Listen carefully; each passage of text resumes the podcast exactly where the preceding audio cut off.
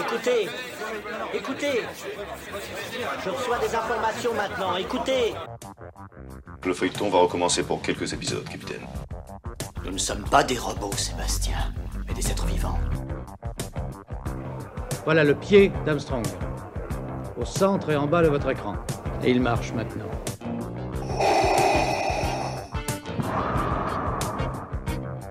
On peut dire aujourd'hui que la science-fiction est bel et bien partout. Tu veux dire qu'on est dans un programme informatique Est-ce vraiment si invraisemblable Le dormeur doit se réveiller. Non, c'est de la science-fiction.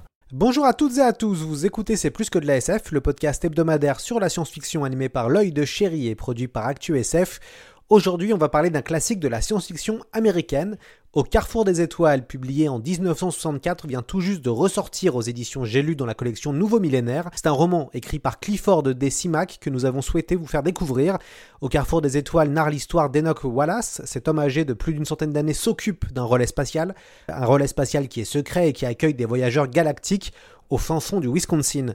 Il bénéficie d'une technologie que les autres êtres humains n'ont pas. Il vieillit moins longtemps que les autres. Il a accès à, une maison... Euh, une, espèce de super maison, super bas de cave, alors que notre héros s'occupe des extraterrestres, un agent fédéral, alors que notre héros s'occupe des extraterrestres, un agent fédéral enquête sur lui et tente de découvrir son fameux secret. L'éditeur mythique Jacques Sadoul disait de ce livre dans son Histoire de la science-fiction moderne, et je le cite, Simac a écrit ce roman avec une poésie douce et amère qui est souvent poignante. Il a en effet négligé toutes les facilités qui lui donnaient les créatures extraterrestres, comme les nombreuses possibilités que lui offrait le déroulement de l'action pour se concentrer sur le personnage d'Enoch Wallace lui-même et sur ses rapports avec les créatures nées de son esprit, mais qui un jour finissent par se rebeller. Ce roman, tout en demi-teinte, mais d'une qualité littéraire certaine, marque le nouveau départ d'un auteur qui va dès cet instant redevenir l'un des plus importants du genre. Jacques Sadoul avait raison, Clifford Decimax s'est imposé comme l'un des plus grands auteurs de l'âge d'or de la science-fiction américaine. Nous avons le plaisir d'avoir parmi nous celui qui a retraduit Au carrefour des étoiles. Il va nous parler de ce classique, mais aussi de son auteur, Pierre-Paul Durastanti. Bonjour à vous. Bonjour Lloyd. Vous, êtes un de nos grands traducteurs, mais aussi spécialiste de la science-fiction française. C'est un plaisir de vous avoir enfin sur le podcast. On reviendra tout à l'heure sur vos faits d'armes. Euh, pourquoi le Carrefour des Étoiles a une telle aura dans la science-fiction? 1m74, je ne sais pas si on peut dire que je suis vraiment un grand traducteur. Pourquoi est-ce que euh, au Carrefour des Étoiles a une telle aura? C'est parce que c'est un prix Hugo, qui est un des prix euh, importants de la science-fiction, qui est décerné chaque année à la World Convention, à la Convention mondiale de science-fiction, qui n'a de mondial souvent que le nom, elle se passe en général aux États-Unis. Et donc, c'est un bouquin du début des années 60, qui est d'abord sorti en feuilleton dans le grand magazine Galaxy, euh, américain de l'époque, qui a été traduit euh, dès le premier numéro du Galaxy français en 1964 et qui a été réédité d'abord chez Albin Michel, puis chez J'ai lu, un grand nombre de fois. Et puis euh, bah là, on a décidé de. J'ai lu a décidé, Thibaut Hiroff, le patron de l'imaginaire chez J'ai lu, a décidé qu'il avait envie de le, remettre en avant. Il faut savoir qu'il y a un projet de film euh, sur, euh, ça fait longtemps qu'on tourne autour d'une adaptation cinématographique de Au Carrefour des Étoiles. Là, il y a un projet qui a l'air un peu plus avancé, qui a été annoncé dans Variety, par exemple. Donc, ça, a paru euh, un bon jalon pour essayer de remettre le bouquin en avant. Et pour faire ça, c'est plus, c'est plus parlant de le retraduire. Surtout que je me suis rendu compte en commençant à travailler sur le livre, en fait, la version magazine américaine avait été coupée, que c'est cette version qui avait été traduite en français, que c'est cette version qui avait été donc rééditée en volume et que donc il manquait des petits passages, c'était pas atroce, mais il manquait vraiment de petits passages ici et là euh, qui avaient été condensés ou, supprimés. Donc du coup, j'ai retraduit le bouquin à partir de l'édition livre, et donc j'ai traduit moi le livre euh, intégralement. D'ailleurs, il y a euh, deux titres en fait, parce que il y a le titre de la revue Galaxy qui était Here Gather the Stars. Euh, et, en prépublication, donc comme vous l'avez très bien dit, euh, en 1963. Et puis il y a eu le titre du livre, Way Station, à sa, à sa sortie. Et donc nous, notre traduction, c'est Au carrefour des étoiles, qui est plutôt une belle, euh, qui est plutôt un beau titre. Qui est un très beau titre, qui est plus proche effectivement de Ici se réunissent les étoiles, puisque c'est comme ça qu'on pourrait traduire le, titre de la, de la sérialisation de Et bon, comme le bouquin est quand même assez connu, qu'il a connu une, 12 ou 15 réimpressions en français et qu'il n'y a pas besoin de réinventer euh, l'eau chaude si elle est déjà au moins tiède, on a gardé évidemment. Ça me paraissait pas du tout nécessaire de, de, changer le titre. En plus, il y a un précédent, j'ai retraduit Demain les chiens déjà de Simac. Et Demain les chiens est un titre que je trouve infiniment supérieur au titre américain City, la ville. Surtout qu'il n'y a aucune ville qui apparaît dans, le bouquin américain. Donc, euh, donc voilà, on a gardé, on est le changement de la continuité, comme disait un, de nos anciens présidents. donc oui, Demain les chiens, un autre classique du genre qui a été publié en, 1952. Est-ce que vous pouvez nous présenter Clifford Decimac? Clifford Decimac était un, comme son nom l'indique, c'était un descendant euh, d'immigrés tchèques.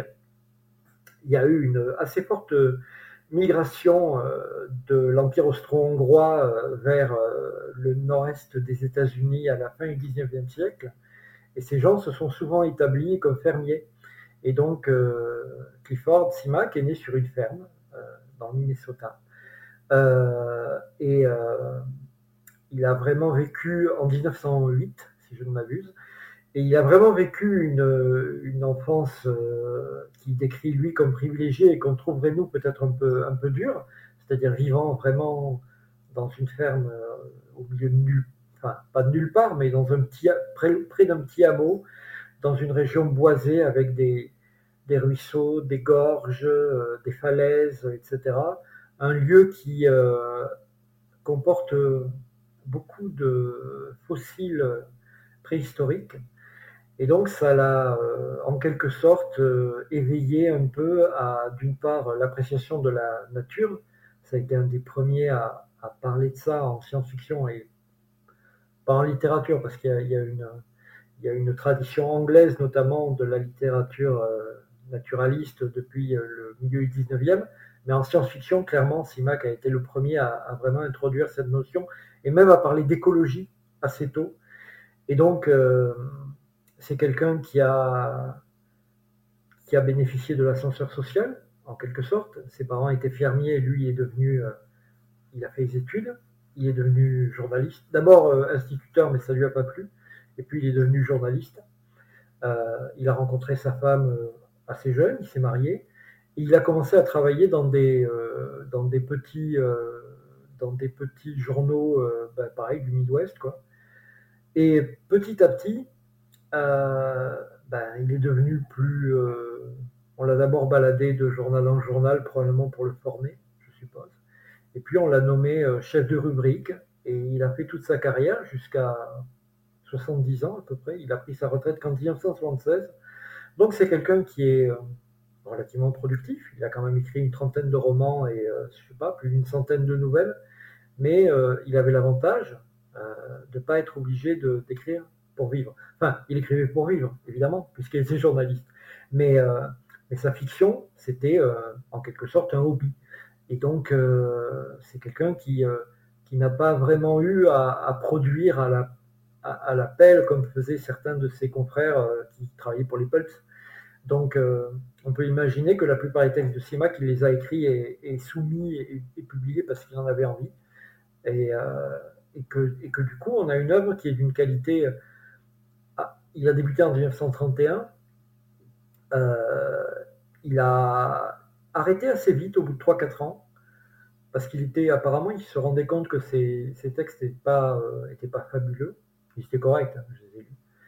Mais euh, il a repris quand, quand il a découvert que John Campbell, un, jeune auteur très talentueux, avait été nommé rédacteur en chef de Astounding, qui était la, revue la plus intéressante de l'époque, parmi les revues du début de la science-fiction américaine. Et là, il a, il y a tout de suite un, saut quantique dans la qualité, vraiment. Et euh, au bout de 3-4 ans, il commence la série euh, qui va donner demain les chiens. Et là, on est encore, euh, on est encore un peu en dessus. Quoi. Donc, il s'est, il s'est développé à son rythme, on va dire. Simac était quelqu'un qui visiblement se hâtait lentement. Il écrivait ses romans ou ses nouvelles par toutes petites tranches. Dès qu'il avait 5 minutes, il avait des carnets avec lui. Il écrivait. Et ce qui est très bizarre, c'était retravaillé après, bien entendu, mais il y a une unité de ton dans ces textes qui est, qui est, assez claire. Et donc, c'est quelqu'un comme ça qui était un peu un. L'écriture, c'était. c'est un pro, CIMAC, hein, c'est vraiment, c'est fait avec soin. Mais en même temps, c'était quelque chose qui était, qui était du domaine de la passion. Voilà. Et donc, il a eu une carrière euh, bah, assez longue. Il a, il, a, il a publié des textes pendant plus de 50 ans. Son dernier roman est sorti euh, deux ans avant, son, avant sa mort.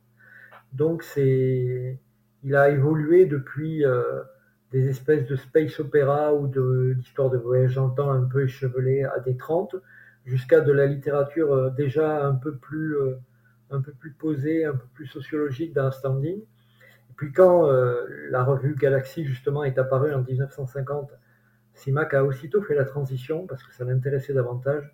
C'était une science-fiction plus, plus basée sur le politique, le quotidien, les transformations de la société, la satire, il y, a une, veine satiriste chez Simac, c'est pas la veine dominante, mais il y, a, des, nouvelles un peu grinçantes, et il y a des nouvelles un peu humoristiques, il y a des nouvelles qui mélangent tout ça. Et donc il s'est trouvé comme ça un, bon, nouveau foyer chez Galaxy, même s'il a continué à, à publier chez, chez Outstanding. Par exemple, la plupart de ses grands romans sont parus justement en feuilleton euh, dans Galaxy. Euh, la plupart de ses meilleures nouvelles, son premier prix Hugo est sorti, euh, une novella est sortie dans Galaxy. Donc c'est vraiment quelqu'un qui a accompagné le magazine jusqu'à la fin, dans les années 80. Et euh, c'est quelqu'un qui a 75 ans, a eu son dernier prix Hugo pour une très belle nouvelle avec un thème justement préhistorique. Donc c'est quelqu'un qui a vraiment su évoluer et qui est resté, qui a gardé un niveau de qualité euh, très constant pendant très très longtemps.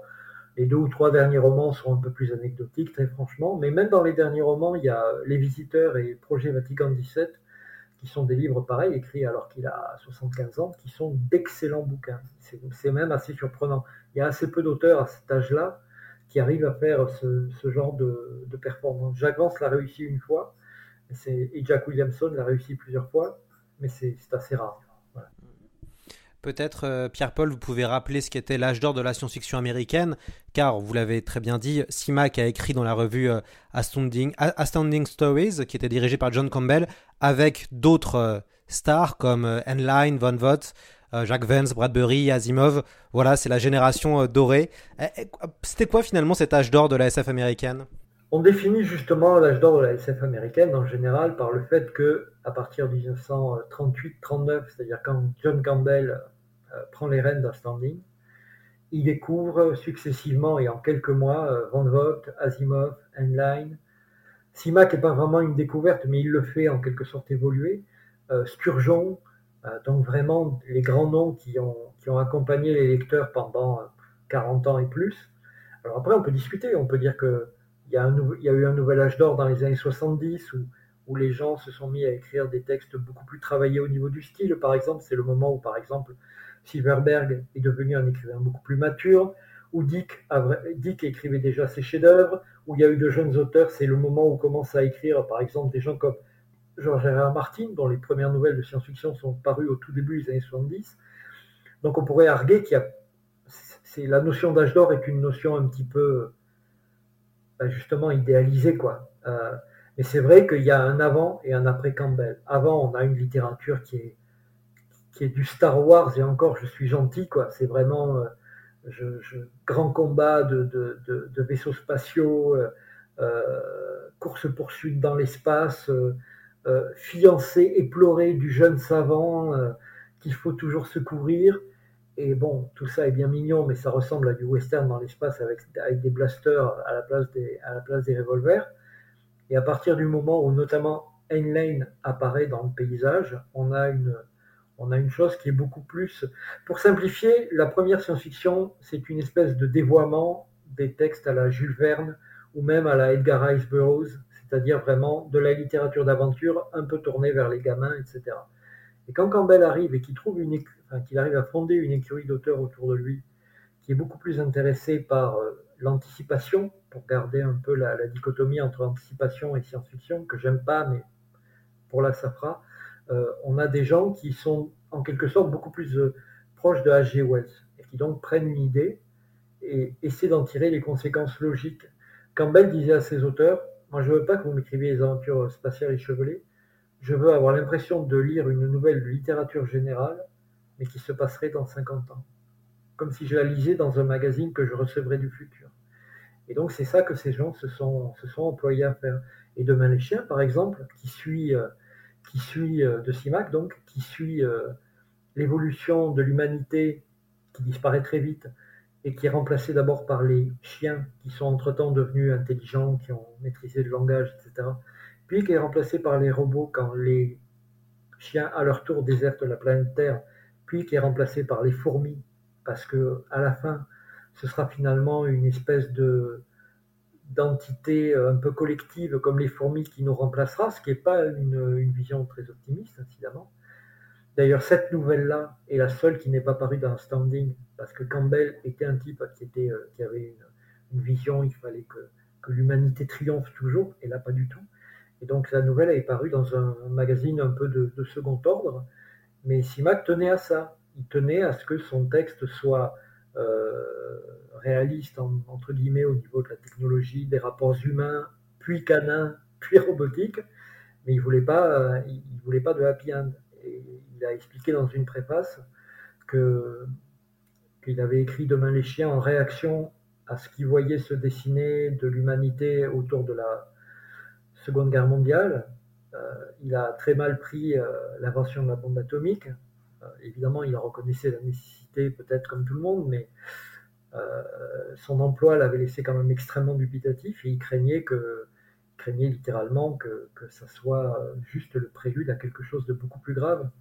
Et il, il a une phrase qui est très belle, je cite de mémoire, j'ai écrit un, un roman dont les, dont les héros étaient des chiens, parce que je ne pensais pas que les humains étaient capables d'être des héros. Quand on en est là, on a quand même une vision assez euh, pessimiste de la, de la nature humaine. Euh, d'ailleurs, euh, dans Au Carrefour des Étoiles, qui est donc un bouquin qui est écrit 20 ans plus tard, qui est par contre un vrai roman, pas une suite de nouvelles formant un roman, il, nous met en scène un, personnage qui lui aussi est marqué par la guerre. Là, c'est le personnage lui-même qui est marqué par la guerre parce que il survit à la guerre de sécession. Il survit tout juste à la guerre de sécession. La première, euh, la première scène du roman, on croirait euh, une espèce d'adaptation bizarre du Domar Duval de, de Rimbaud. Euh, on a le personnage qui est allongé par terre au milieu d'un monceau de cadavres. Il est blessé. il y a l'odeur de la fumée autour de lui, de la cordite, etc. Mais il se trouve qu'il est vivant. Cut, je ne fais pas de spoiler parce que c'est les deux premières pages du livre. Cut, on est en 1964, donc 100 ans plus tard, et le même personnage est là, il est toujours vivant et il a toujours le même âge. Et donc c'est le mystère initial du bouquin. Pourquoi ce type est toujours là? Pourquoi il a toujours le même âge?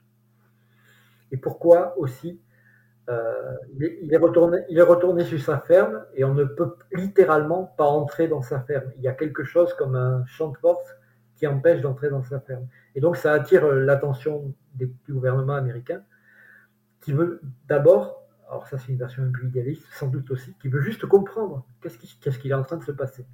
Et nous en même temps, on a petit à petit on bascule sur ce que vit et raconte euh, Enoch Wallace, ce, vétéran de la guerre de sécession qui est toujours un jeune homme de 30 ans, 100 ans plus tard. Et qu'est-ce qui lui est arrivé? Qu'est-ce qui se passe? Et quel est son rôle? Et effectivement, son rôle, c'est d'être au carrefour des étoiles.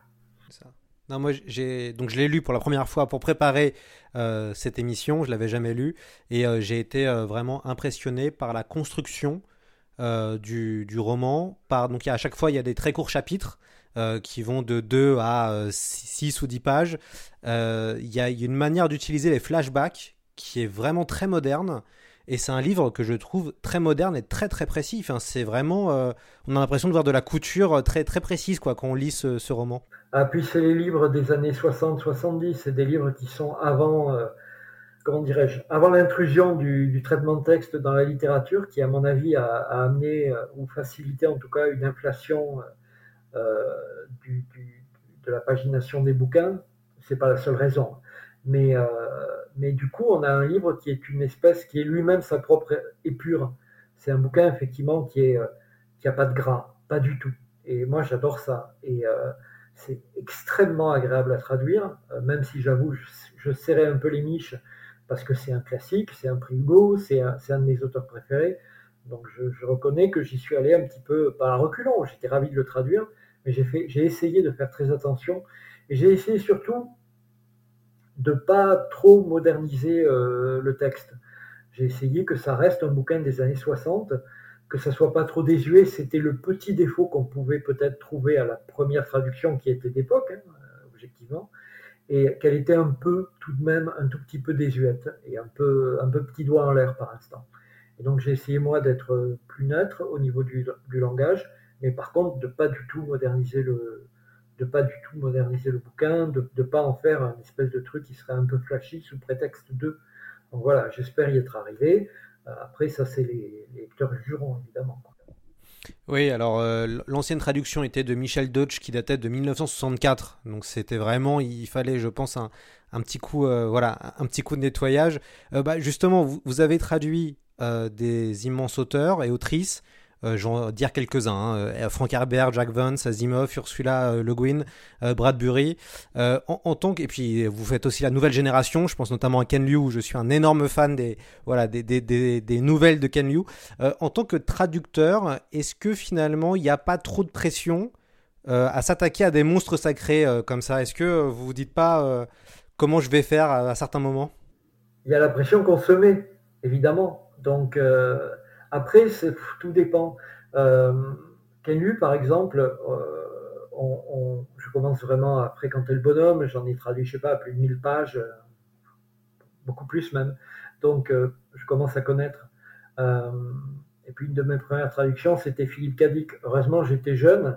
Je me rendais pas compte de ce que c'était comme, comme, comme Everest, simplement au niveau de la notoriété du bonhomme. Quoi. Alors oui, il y a une espèce de, comment dirais-je faut être modeste quand on est traducteur, mais euh, il faut savoir prendre le pouvoir sur le texte et s'approprier un peu le texte. Et se l'approprier sans non plus en devenir euh, vraiment l'unique euh, l'unique détenteur. Donc c'est un jeu d'équilibre, c'est ce qui fait tout le sel du, travail, c'est un jeu d'équilibrisme. Et c'est ce qui permet de trouver, outre le plaisir de traduire en soi, moi, c'est vraiment un plaisir. C'est un boulot que je fais par passion depuis 35 euh, ans maintenant. Mais il y a, un travail effectivement un petit peu psychologique de, mise en condition et de se dire, euh, c'est pas de se dire, ah mon Dieu, je vais traduire chez la Le, le Guin ou ah mon Dieu, je vais traduire Clifford Simac. Je dis, ah là là, je suis vraiment un privilégié. On me paye pour être fan de ces gens et, et en donner une version française. C'est le rêve, honnêtement. Je, je n'ai aucune envie de changer de boulot, j'ai jamais eu envie de changer de boulot, et je m'estime littéralement un privilégié, bien sûr.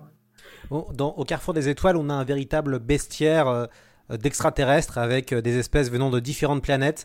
J'aime beaucoup le peuple vegan, voilà, qui en fera sourire euh, plus d'un. ces aliens sont majoritairement sympathiques et surtout pacifiques. le roman interroge vraiment si une cohabitation reste possible entre la Terre et une confédération galactique. Ça, c'est un thème qui est, récurrent dans l'œuvre de Simac. C'est euh, d'abord, euh, l'humanité n'est pas forcément toujours bienveillante. Elle peut aussi être malveillante par, euh, par malentendu, plus que par véritable méchanceté. Il y a très peu de méchants. Je me demande même s'il y a un véritable méchant dans l'œuvre de Simac. Mais il y a des gens qui se trompent, prennent des mauvaises décisions, vont trop vite, veulent forcer le destin, etc. Et là, dans ce cas précis, euh, il se trouve qu'un incident conduit à un, incident, une mort euh, naturelle dans, l'endroit où se passe 90% du roman, c'est-à-dire cette espèce de relais galactique où transitent euh, des voyageurs qui, vont, qui sont en quelque sorte répercutés, on appelle ça un relais justement, ils sont en fait reconstitués comme dans Star Trek, mais sauf qu'ils ont besoin de faire, il y, a, une espèce de portée maximale, ils ont besoin de faire des étapes, et euh, la Terre est une de ces étapes sur, sur un des chemins du réseau galactique. C'est comme si c'était une station de métro. Et, euh, et donc, euh, quelqu'un comme ça meurt de vieillesse sans doute, et ça, ça déclenche un incident qui dépasse de très très loin les, les frontières de la Terre, Terre qui elle-même ne sait pas ce qui se passe à l'intérieur de la station. Donc, euh, c'est simplement qu'il y a quelqu'un là qui a 130 ans et qui en paraît 30. C'est tout ce que c'est tout ce qu'on sait, c'est tout ce que le pouvoir sait au début et même pendant la plupart du, livre. Et c'est donc à Enoch Wallace, notre héros, d'essayer de, de jouer les médiateurs, de jouer les ambassadeurs de la Terre à, son grand à contre-cœur, parce que lui, il s'estime pas du tout euh, euh, il ne s'estime pas du tout représentatif, il est un terrien sur quelques milliards. Euh, on lui dit, bah oui, mais sauf que tu es le seul terrien qui sache ce qui se passe, donc évidemment que tu es représentatif. Et donc le nœud dramatique du roman, c'est comment on va essayer de résoudre cette solution, étant donné que sinon, si ça ne se résout pas, simplement la Terre va être juste, il ne se passera pas grand-chose. Simplement, la Terre sera laissée de côté. On va désactiver ce, cette espèce de, station euh, de retransmission euh, de voyageurs. Et donc, la Terre va se retrouver isolée. Alors que le rêve de, de Enoch Wallace, c'est justement au contraire que la Terre soit acceptée au sein de l'espèce de grande fraternité euh, des extraterrestres. Donc cet enjeu, cet enjeu est là. Alors d'une certaine façon, on peut dire que cet enjeu il est mineur, parce qu'après tout, on pourrait parfaitement continuer notre bonhomme de chemin sans, sans avoir de contact avec les extraterrestres, sauf que il y a une crise qui est en train de couver. Ne pas oublier que le livre a probablement été écrit pendant la crise des missiles de Cuba, puisqu'il est paru en 64. Et justement, il y a une espèce de crise comme ça qui est en train de couver, et on est peut-être au bord de la guerre nucléaire euh, totale. Et donc, lui espère que, en quelque sorte, la révélation de, de l'existence des extraterrestres, s'il parvient à convaincre les extraterrestres de bien vouloir se montrer, il espère que c'est ça qui va permettre de choquer en quelque sorte l'humanité et de dire mais zut, on est en train de faire n'importe quoi en fait. Donc voilà, il y, a ces enjeux qui sont des enjeux finalement, euh, qui sont oui des enjeux politiques, sociétaux, de survie de la race, de l'espèce humaine, mais en même temps, il y a peut-être deux, il y a peut-être deux incidents violents dans le livre, et la seule mort est accidentelle, euh, presque. Je ne dis pas la fin. Mais donc, du coup, voilà, c'est une façon de faire un, bouquin euh, finalement avec de gros enjeux, mais sans que ça soit du, Michael Bay. Ouais, et puis une véritable créativité. Vous avez un peu évoqué les voyages interstellaires. Euh, à l'époque, je crois que c'était quand même très original, euh, cette façon de, de, de, voyager. On est, comme vous avez très bien dit, dans un espèce de téléporteur à la Star Trek, où finalement on est limite cloné. Enfin, c'est, y a, ça, ça grouille de, de créativité, et, c'est génial. Et c'est trois ans, et c'est trois ans avant Star Trek. Si ça se trouve, l'idée vient de là, puisque la science-fiction se construit toujours par par des espèces de, de, de, récupération des œuvres précédentes et des idées précédentes. Honnêtement, c'est intéressant de savoir qu'il y, a ce, il y a ce livre qui sort 2-3 ans avant le premier épisode de Star Trek, qui, présente quelque chose d'un peu similaire. Et, et, on pense aussi pas mal à la quatrième dimension. Moi, j'avais l'impression aussi à certains moments de me retrouver dans la quatrième dimension en me disant, bah oui, finalement, ça, ça ressemble un petit peu, quoi. Ah ben c'est euh, l'intérêt d'un bouquin comme ça, et je comprends qu'il y a eu plusieurs tentatives de plusieurs volontés de l'adapter. C'est que très honnêtement, c'est un moyen de faire un, film de science-fiction intéressant et avec de vrais enjeux dramatiques, mais à tout petit budget. Il y a peut-être cinq ou six personnages, il y a trois décors, euh, la station galactique, une ferme voisine et euh, la nature, la nature alentour, et c'est tout. Et plus euh, bon, quelques, quelques extraterrestres de passage, etc. Mais c'est vraiment un, roman à, petit budget, si j'ose dire, mais qui en même temps a de gros enjeux. Et moi, j'aime beaucoup cette espèce de contraste entre, entre un livre finalement qui a un aspect très modeste et, une, et des visées intellectuelles qui finalement sont loin d'être idiotes. C'est ça que j'aime beaucoup. Et chez Simac, c'est très très souvent ça. Et j'aime beaucoup beaucoup ça. Et c'est ce qui, à mon avis, a fait que le bouquin a séduit à l'époque et ce qui a valu son, prix Hugo, qui, à mon avis était très très très mérité. Dans, la science-fiction euh, pour les nuls, Jean-Louis Fedgen écrit euh, Clifford Decimac, la science-fiction de terroir. Et j'aime bien euh, ce, côté terroir parce que dans Carrefour des Étoiles, on se retrouve donc en pleine Wisconsin avec une, une, forme de constat social. le voisin du héros, et c'est une espèce de parodie de redneck où euh, il est alcoolique, violent, méchant. Et puis en même temps, euh, Simac décrit aussi la, vie, il connaît bien en plus cette région-là des États-Unis, et il décrit par petites touches la vie des gens.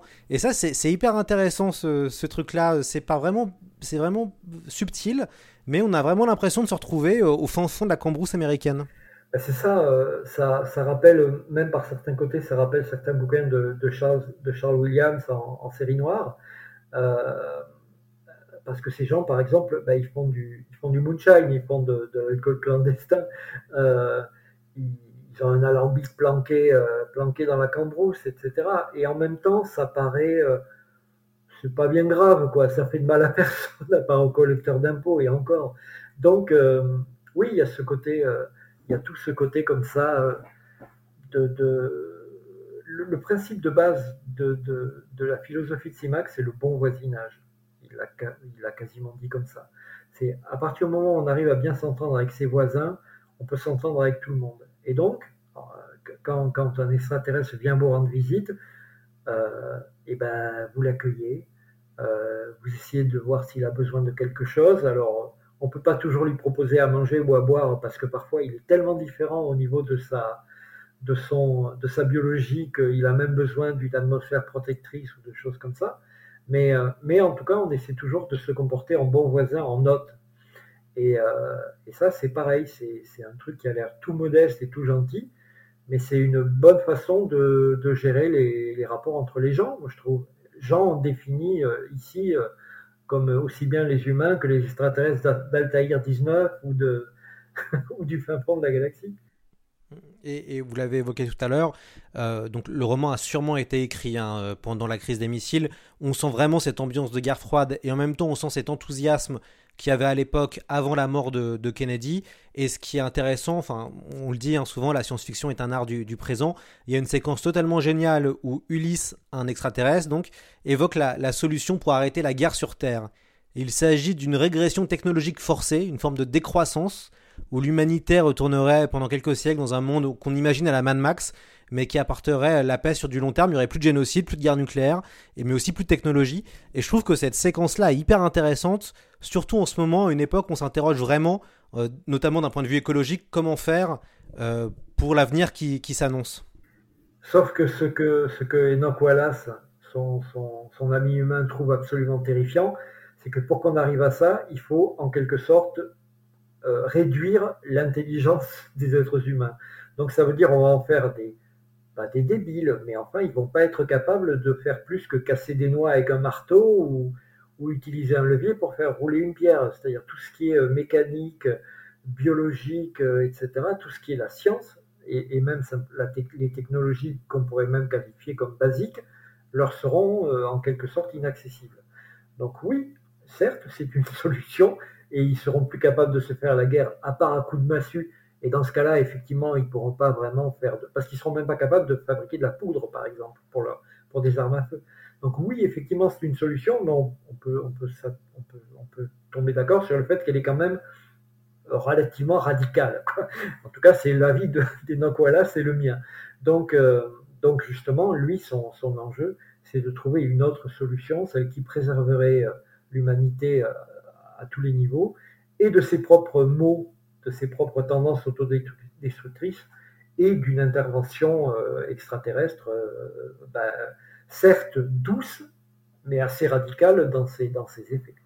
Et, et, ce qui est génial, c'est que voilà, ça c'est décrit en trois pages, et en trois pages, on a, on a un, un, une super idée de nouvelle, ou un super concept, euh, et, c'est ça qui est super qu'on lit au Carrefour des Étoiles, c'est qu'on se retrouve dans des petits, dans des courts chapitres. On se dit, on a l'impression d'être dans Rick et Morty. On se dit, mais attends, il y a, y a au moins 10 ou 15 bonnes idées qui pourraient amener soit un super film de SF, soit une nouvelle de SF ou un bouquin de SF.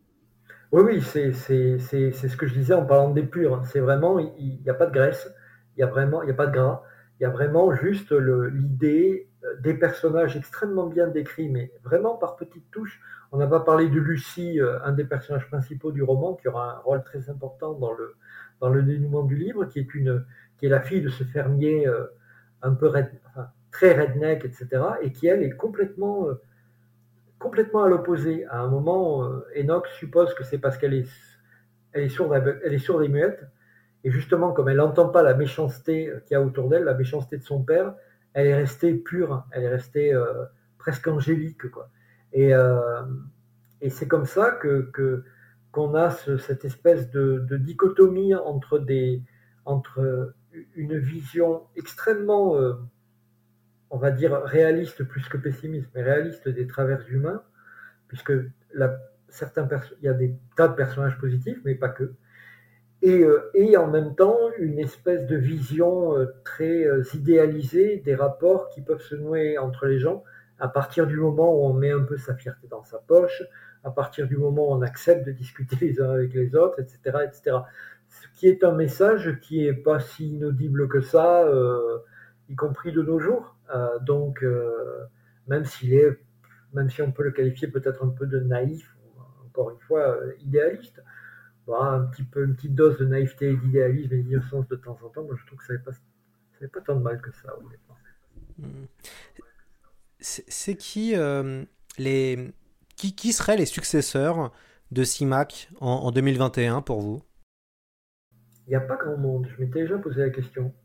Il n'y a pas grand monde. Il y a les auteurs, euh, il y a les auteurs humanistes. Euh, je ne sais pas. Kim Stanley Robinson, par exemple, qui est un auteur humaniste, mais qui est un auteur qui travaille de manière très très, très différente, qui fait des gros livres extrêmement documentés. J'adore Kim Stanley Robinson. En plus, on, se connaît un peu, on, s'est fréquenté à une époque, à l'époque où il vivait en Suisse. Donc c'est vraiment quelqu'un que j'aime beaucoup et dont je suis la carrière avec beaucoup de plaisir.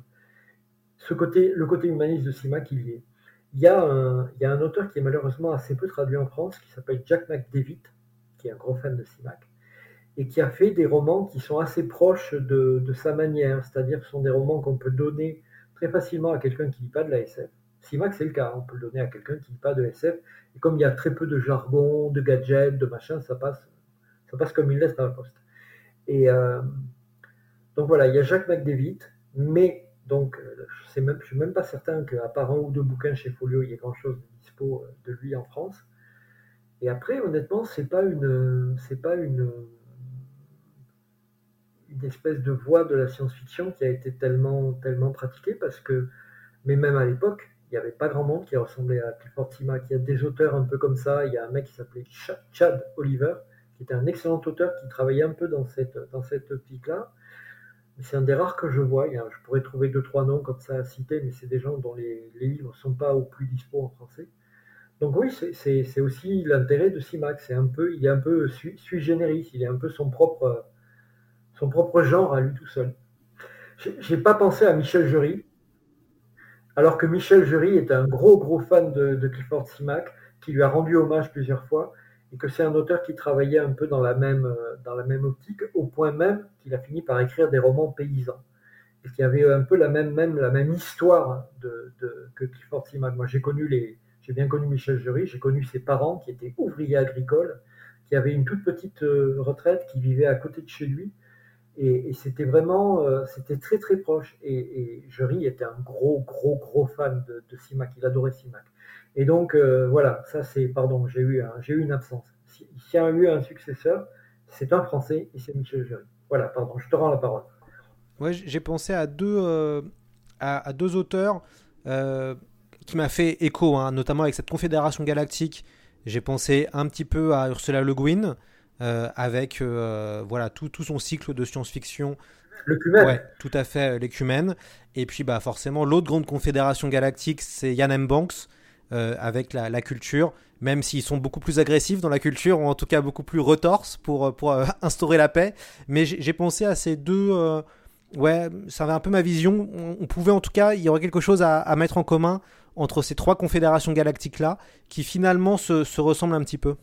Oui, parce que aussi bien la culture que l'écumène n'utilisent pas véritablement la violence pour, pour arriver à leur fin et pour essayer de, jouer les médiateurs dans les conflits, etc. Euh, en général, les, envoyés de la culture ou de l'écumène qu'on dépêche sur une planète où il y a un conflit, ils sont là pour essayer de désamorcer le conflit. Donc effectivement, ça, c'est oui, c'est assez bien vu, c'est assez simaquien. Alors Pierre-Paul, je, profite de vous avoir pour vous, euh, vous demander un petit peu votre avis et votre constat sur la, science-fiction euh, en ce moment. Est-ce que vous êtes optimiste parce que vous lisez ce que vous traduisez euh, au niveau de la nouvelle génération euh, d'auteurs et d'autrices qui arrivent? Euh, je sais que vous faites Ken Liu et, bon voilà qui est un des plus pour moi un des plus grands du moment. Est-ce que vous êtes plutôt optimiste par ce ce qui se passe en ce moment en 2021 ou finalement on arrivera on n'arrive plus au niveau de, l'âge d'or et des grands qu'on a cités tout à l'heure Si on veut être vraiment objectif, on est probablement en fait au-dessus du niveau de l'âge d'or. Texte à texte, auteur par auteur, les gens écrivent mieux, sont mieux documentés, s'autorise plus de choses. Donc en fait, on pourrait aussi dire que l'âge d'or, c'est maintenant, d'une certaine façon. Et il y a Ken Liu, il y a Richardson, dont j'ai aussi fait un recueil chez Obélial. J'ai encore, ces jours-ci, je commence à m'intéresser à, un jeune un jeune auteur américain qui est en train d'émerger, etc. On va, peut-être en voir des nouvelles dans, dans Bifrost bientôt. Non, non, je trouve qu'on n'a pas du tout de problème. Il y a, toute l'émergence de la d'une science-fiction euh, féminine, féministe, euh, où il y a des talents euh, et des voix et des points de vue qui, par nécessité, sont assez différents de tous ces, vieux mâles que j'ai abondamment traduits.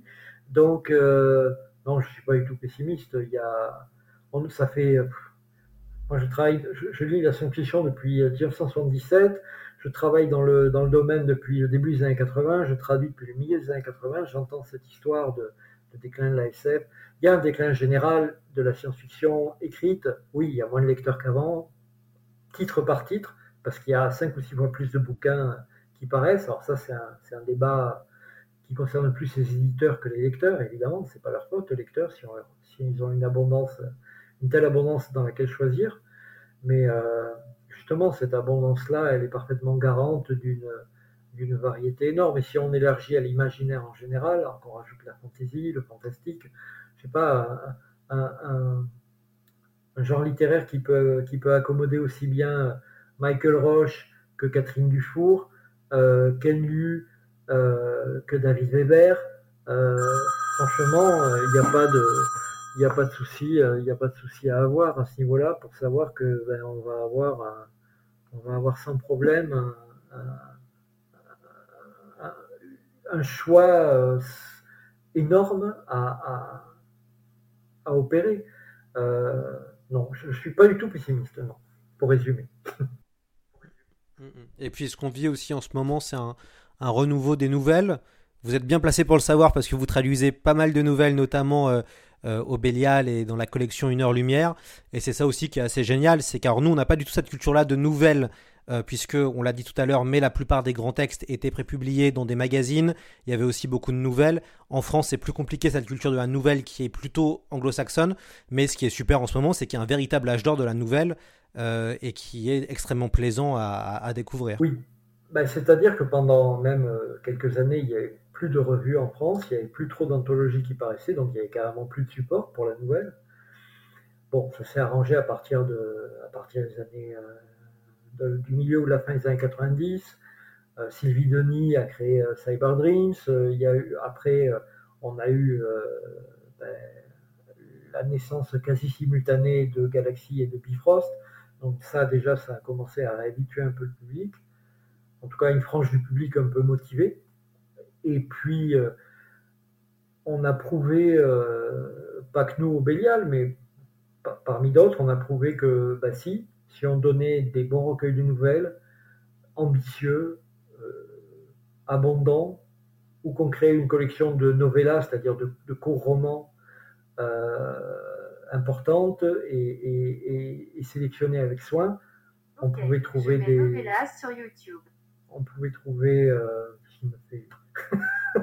on pouvait trouver des, lecteurs pour ça. On, vend très bien, on, vend pas moins bien nos recueils de nouvelles que nos romans. Et pour ce qui est de Une heure lumière, euh, le best-seller de la maison d'édition, euh, c'est L'homme qui mit fin à l'histoire de Camus, qui est véritablement très au-dessus parce que c'est un bouquin qui a trouvé son public, qui a fait son chemin comme un grand tout seul. Donc, euh, non, non, à ce niveau-là, on, est pareil, à nouveau bien, bien fourni. Il y a deux ou trois autres maisons d'édition qui, euh, lancent des collections un peu similaires à Une heure lumière. C'est très bien. Ou qui, sans lancer de collection, euh, publient des, novellas. là, il y a le dernier prix Hugo, par exemple, qui sort chez L'Homme sans nom, si je ne dis pas de bêtises, ou chez Mu, non, pardon, chez Mu. Euh, il y a La Talente, s'est mis à publier des, novellas, notamment toute la série de Martha Wells, qui est une super série.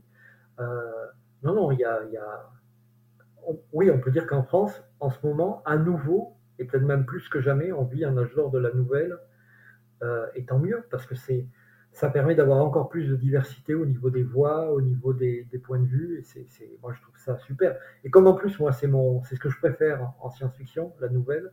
Je suis comme un coq en pâte. Hein. On, me propose des novellas ou des recueils à traduire, ou même des nouvelles pour, pour Bifrost, ou c'est, moi, moi qui les propose et qu'elles sont acceptées. Parfait, tout va bien. Super, ce sera le, mot de la fin. Merci beaucoup euh, Pierre-Paul Durastanti d'être venu euh, dans C'est plus que de l'ASF. Évidemment, on recommande très chaudement la lecture de votre nouvelle euh, traduction du Carrefour des étoiles de Clifford Decimac, disponible chez le nouveau millénaire pour un prix modique de 18 euros. C'est un prix Hugo 1964. Vous pouvez l'offrir à des gens qui ne lisent pas du tout de science-fiction.